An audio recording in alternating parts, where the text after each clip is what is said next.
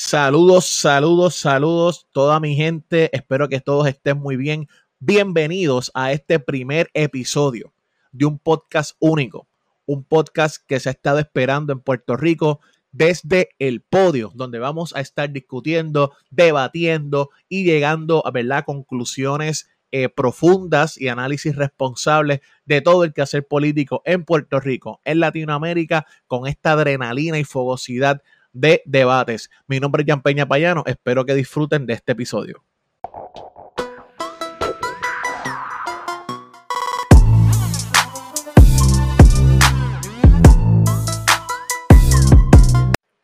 Bueno, bueno, ahora sí, ahora sí, ahora sí, espero que todos estén muy bien, que todos estén en su casita, todos estén eh, preparándose para esta jornada del día de hoy. Mi nombre es Jan Peña Payano y para mí es un honor eh, dar inicio a este mundo de los podcasts eh, con este podcast que le he dedicado bastante tiempo llamado Desde el Podio. Muchos se preguntarán por qué se llama Desde el Podio. Lo que pasa es que parte de mi formación eh, académica y profesional ha consistido en participar en diferentes debates competitivos a nivel universitario y profesional, donde tuve la oportunidad de competir y representar a Puerto Rico y a la Universidad Interamericana de Puerto Rico en torneos en Ecuador, en Colombia, aquí en San Juan, Puerto Rico. Además, he tenido el honor de participar en calidad de juez y coach de diferentes equipos. Eh, para que sepan un poco de mí, sin ánimo de querer eh, abordar demasiado tiempo hablando de este servidor, eh, tengo una experiencia trabajando en el gobierno de Puerto Rico. También he tenido oportunidad de trabajar eh, como asesor en campañas políticas en México. En Puerto Rico tuve la oportunidad de trabajar en la Asamblea Legislativa como asesor, como director de comisión eh, legislativa, como asesor en la oficina de la gobernadora de Puerto Rico. Además eh, de mi experiencia en, en, una agencia de la oficina del inspector general de Puerto Rico, además de la experiencia privada. Todo esto lo digo, ¿verdad? Para poder más o menos entablar esta relación de confianza y saber de qué vamos a estar hablando. Eh, soy abogado de profesión, estudié ciencias políticas y actualmente estoy culminando una maestría en gobierno en Johns Hopkins University. ¿De qué vamos a estar hablando durante este primer episodio? Para poner en contexto a todas las personas que nos están sintonizando, este programa nosotros vamos a enfocarnos en discutir los temas de forma estructurada y responsable. Vamos a estar debatiendo y cuando hablo de debate es discutir cada idea, vamos a argumentar nuestras posiciones, vamos a dar argumentos específicos, evidencia y una solución, ¿no? También a estos problemas que vamos a estar discutiendo para hacerlo distinto, ¿no? Vamos a contar también con invitados, vamos a estar hablando con diferentes personalidades de, ¿verdad? de la vida pública en Puerto Rico y del sector privado también. Este primer podcast del primero de noviembre del 2020 es muy particular porque nos encontramos a nada más y nada menos que a dos días de las elecciones generales en Puerto Rico. Y esto es importante porque este año o este cuatrenio ha sido uno particularmente intenso en lo que a política se refiere. Vamos a hablar durante el día de hoy de este resumen de los temas o asuntos, ¿verdad?, que fueron más noticiosos durante este ciclo electoral vamos a empezar a discutir desde que se hicieron las radicaciones por parte de los diferentes candidatos que van a aparecer en las papeletas el próximo 3 de noviembre. Vamos a discutir también el rol que han tenido algunas aspiraciones en el, impacto de la campaña en general. Además, vamos a enfocarnos en el tema de la consulta de estatus que el pueblo de Puerto Rico va a enfrentarse en los próximos comicios del 3 de noviembre. Mira, es bien importante puntualizar el orden cronológico en que esto sucede. Para aquellos que nos están sintonizando, eh, ¿verdad? Y amigos y hermanas latinoamericanos, eh, es importante saber que en Puerto Rico el proceso electoral se da cada cuatro años.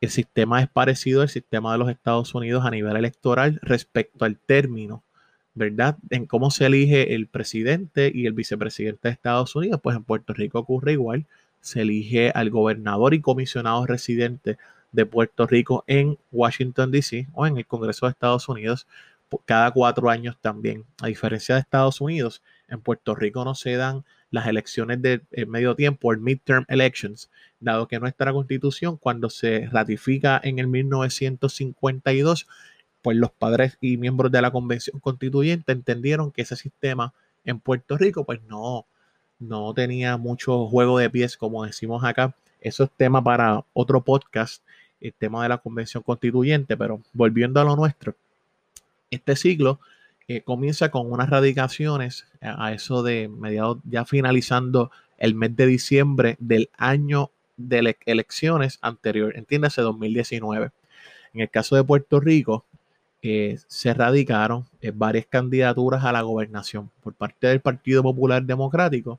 Sabemos que los aspirantes que intentaban ser la, la cara, es el estandarte del Partido Popular Democrático, que es una de las grandes fuerzas electorales en Puerto Rico, lo fue el licenciado Eduardo Batia Gautier, quien fue director de la oficina de Puerto Rico en Washington, PRAFA, fue presidente del Senado de Puerto Rico.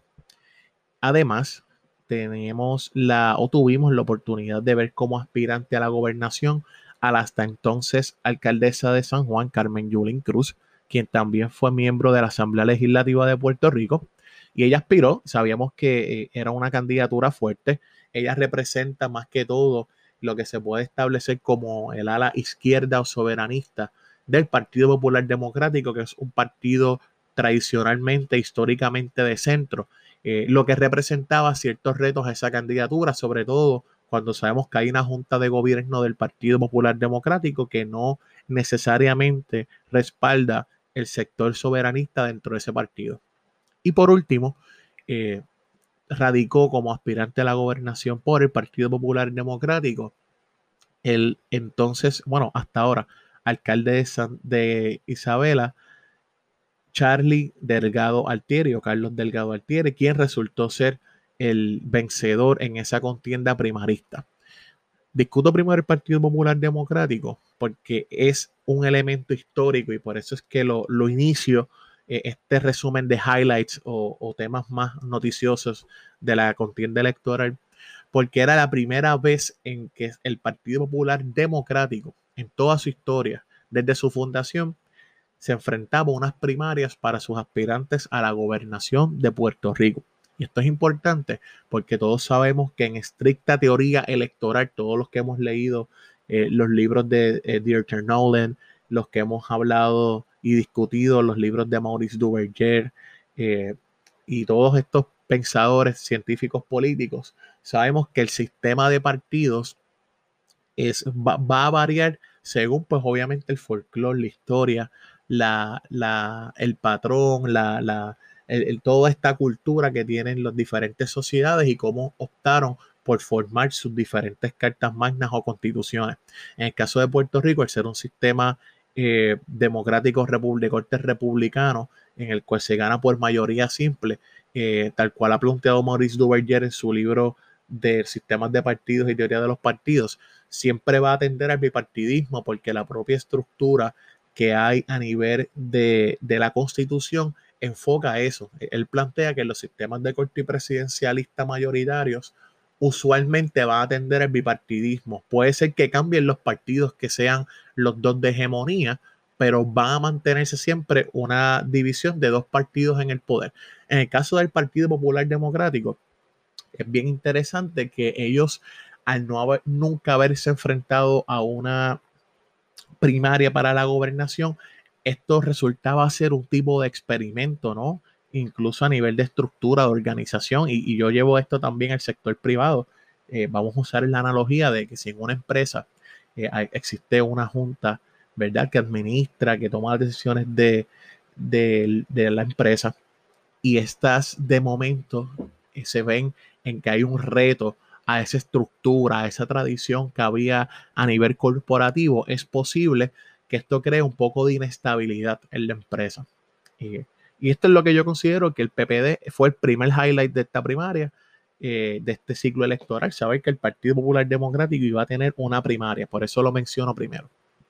Luego de esto, vimos, eh, considero como segundo aspecto eh, a resaltar de este ciclo electoral la fortaleza de, estos, de este partido emergente. Hay más de un partido emergente en Puerto Rico ahora mismo. Sabemos que se inscribió en la Comisión Estatal de Elecciones con todos sus requisitos el proyecto o movimiento Dignidad, que es un proyecto más de un corte conservador, más inclinado hacia el centro derecha. No digo derecha totalmente porque no todos sus afiliados es, representan una visión más de derecha, más pura, más de más conservadora, ¿no?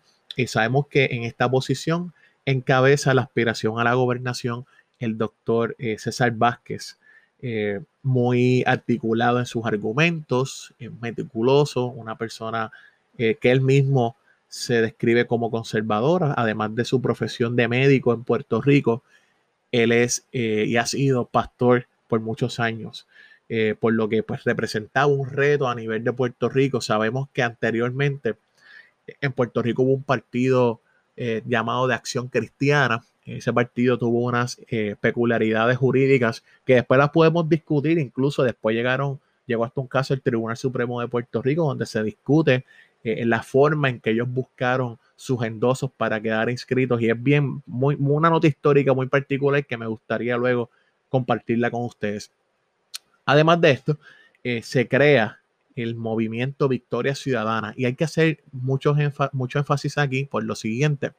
El movimiento Victoria Ciudadana tiene como su cara principal a la licenciada Alexandra Lugaro, quien en los pasados comicios electorales del 2016 debutó en el folclore verdad político puertorriqueño, siendo eh, un aspirante independiente a la gobernación de Puerto Rico y logró posicionarse en una tercera posición luego del Partido Popular Democrático, pues resultó eh, Alexandra Lugaro obtener la tercera mejor cantidad de votos. Y eso es importante porque se empezó, y muchos alegan, a romper los esquemas del bipartidismo eh, y rompiendo un poco la estructura argumentativa de Maurice Duverger respecto a los sistemas presidenciales, ¿no? ¿Qué pasa? Alexandra Lugaro, luego que lanza su aspiración, eh, pues sigue reestructurándose ¿no? Sigue innovando. Y posteriormente se crea el movimiento Victoria Ciudadana eh, con la sorpresa de que en el interín, en estos años, ¿verdad? Desde la pasada elección hasta el presente, hubo un joven representante llamado Manuel Natal, el licenciado Manuel Natal, quien hasta hace unos años era representante del Partido Popular Democrático. Y luego de la creación de este movimiento de Victoria Ciudadana, todos sabemos aquí en Puerto Rico que se desafilia del Partido Popular Democrático por el cual resultó electo en esas pasadas primarias y se identifica como representante del Partido del Movimiento Victoria Ciudadana, donde aspira ahora a la alcaldía del municipio autónomo de San Juan, que es el municipio y capital de Puerto Rico, siendo la cara de, de, pues, de nuestra isla. Y es importante porque desde mi perspectiva, estas dos personas son los, dos frontrunners o los dos, las dos puntas de lanza del movimiento Victoria Ciudadana y pues, eso también hay que resaltarlo. Como tercer aspecto a poder discutir y resaltar es el proceso primarista dentro del Partido Nuevo Progresista. Sabemos todo lo que, todos lo que pasó el verano del 2019 y un, un, proceso en el cual el pueblo de Puerto Rico hizo sus expresiones, sus manifestaciones en contra de unas reacciones y unas, unos asuntos que se convirtieron en públicos por parte del ex gobernador de Puerto Rico, el doctor Ricardo Rosselló, y parte de su equipo cercano. Pues al pueblo no le gustó esa situación, se fueron a las calles, exigieron su renuncia y eso fue lo que se logró.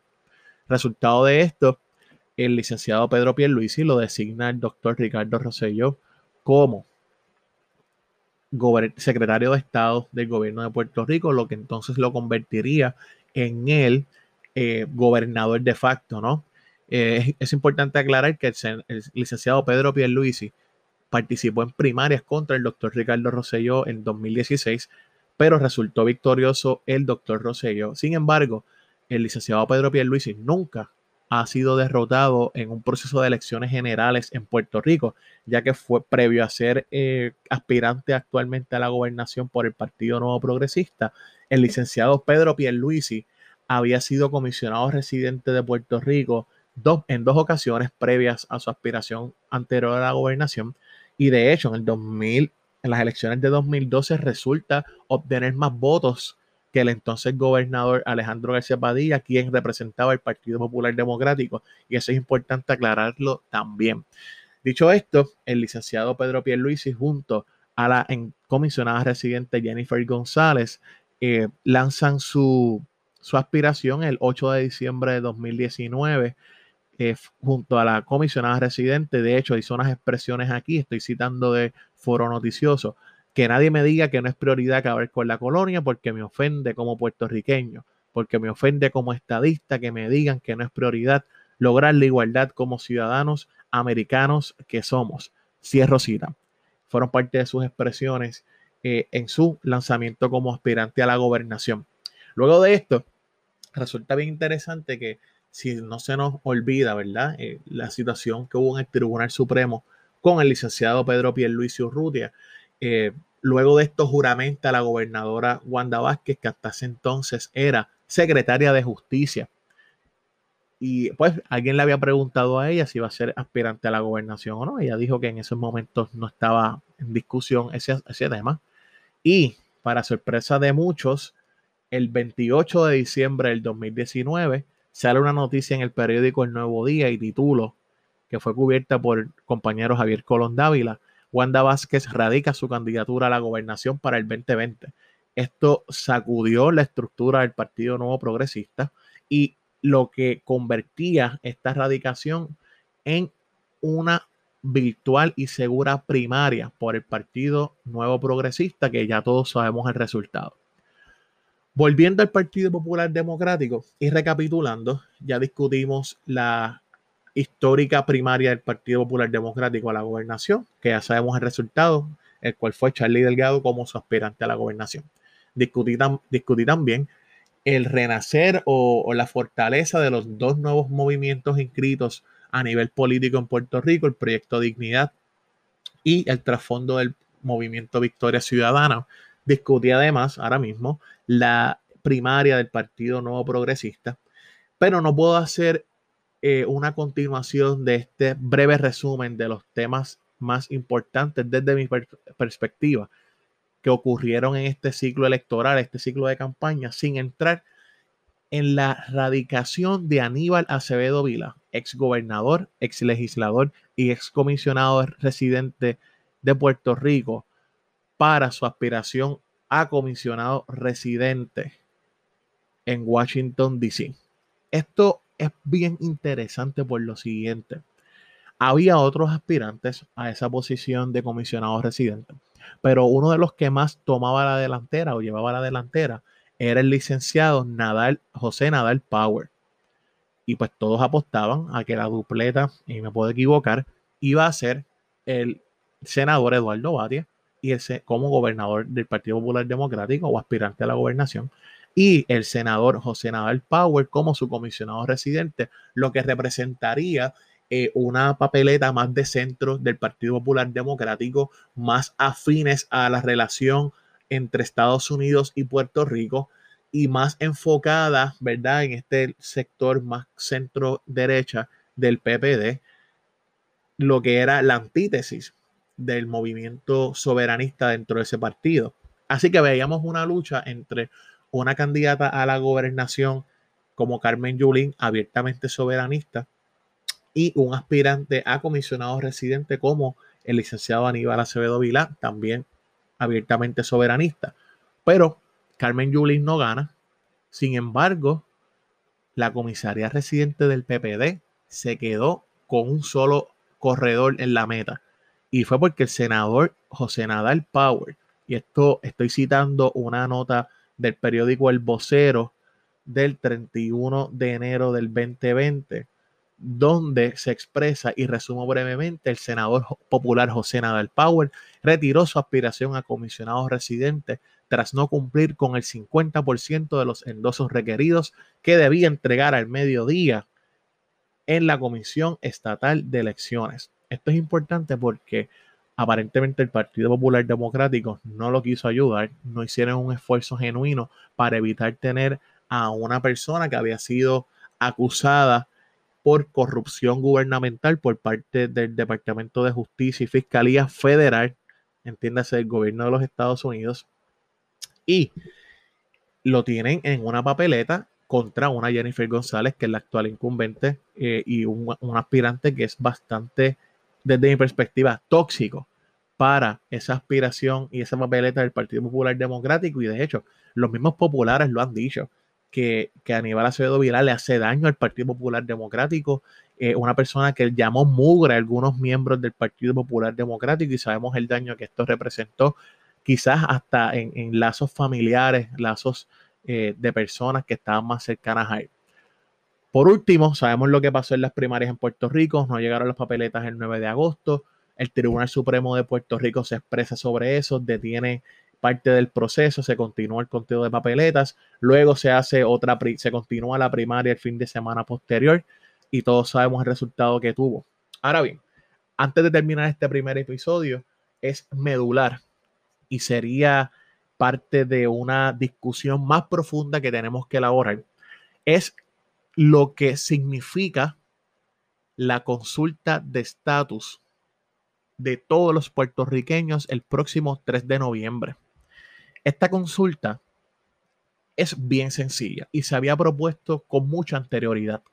Esta consulta nos hace una pregunta clara que es sí o no para la estadidad para Puerto Rico. Entiéndase, convertir a Puerto Rico en un estado de la Unión.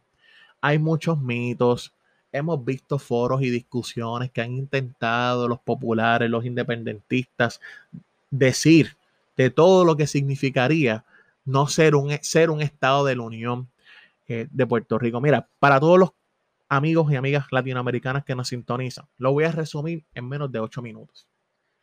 Luego de la guerra hispanoamericana, Estados Unidos vence a lo que quedaba del Imperio Español, 1898. Adquieren como parte de, de, este conflicto bélico, porque eso es lo que es, no fue una invasión, es un conflicto bélico.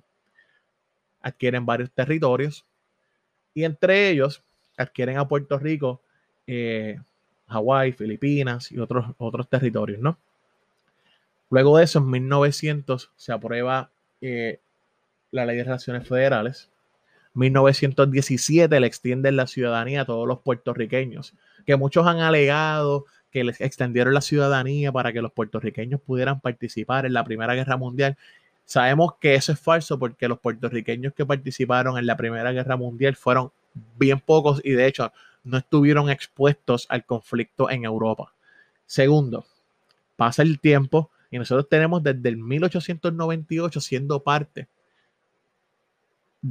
siendo parte de Estados Unidos como un territorio no incorporado en el cual no se le da igual trato a nuestros veteranos. Somos de las jurisdicciones en Estados Unidos que más veteranos, que más sangre ha derramado por parte de los Estados Unidos de América. No recibimos igualdad ni paridad en muchas de las ayudas federales que el gobierno de Estados Unidos le brinda a los estados por ser estados es importante también romper el mito de que no tenemos que esperar una actuación afirmativa del Congreso de los Estados Unidos de América para que el pueblo puertorriqueño, al amparo de la libre determinación de los pueblos, según la Organización de Naciones Unidas, quiera ser partícipe de este proceso. Y el ejemplo de otros estados está que motu propio decidieron realizar consultas de estatus estadidad sí o no, y una vez se adquiría una mayoría que incluso nunca tiene que llegar ni el 90, ni el 80, ni el 70%. Es una mayoría del pueblo que decide en un momento predeterminado de la historia dar su voto para anexarse o convertirse en un próximo estado de la Unión.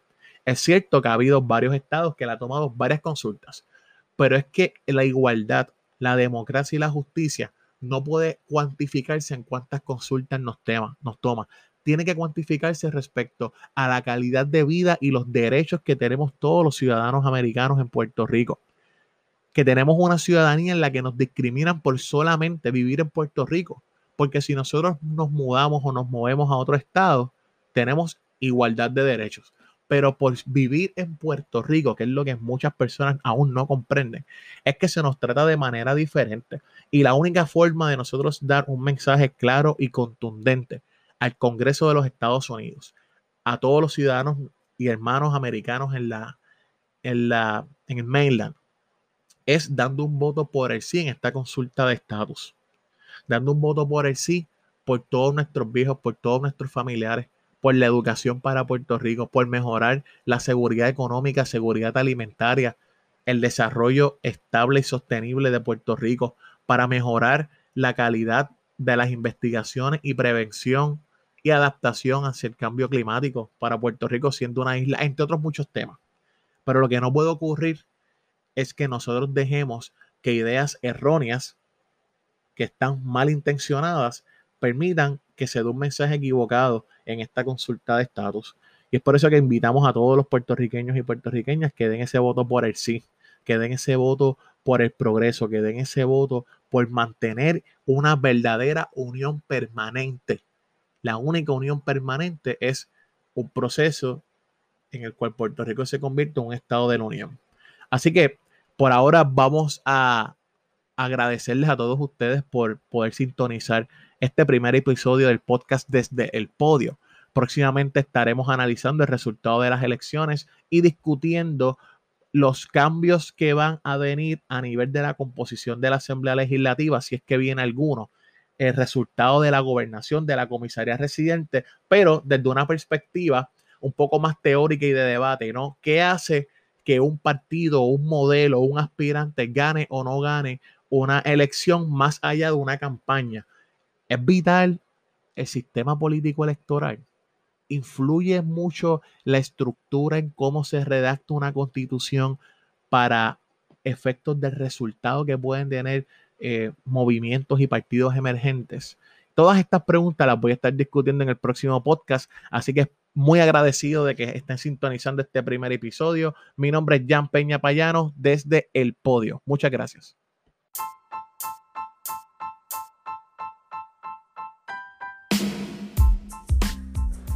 Si no has escuchado sobre Anchor, es la forma más fácil de hacer un podcast. Déjame explicarte. Primero, es gratuito. Segundo, hay herramientas creativas que te permiten grabar y editar tu podcast directamente desde tu computadora o tu teléfono. Además, Anchor se encarga de distribuir tu podcast para ti y poder ser escuchado en Spotify, Apple Podcasts y otros tipos de plataformas. Además de esto, puedes hacer dinero para tu podcast sin ningún tipo de requisitos mínimos de, de, audiencia. Es todo lo que tú necesitas para hacer tu podcast. Descarga gratuitamente la aplicación de Anchor o ve a anchor.fm para empezar.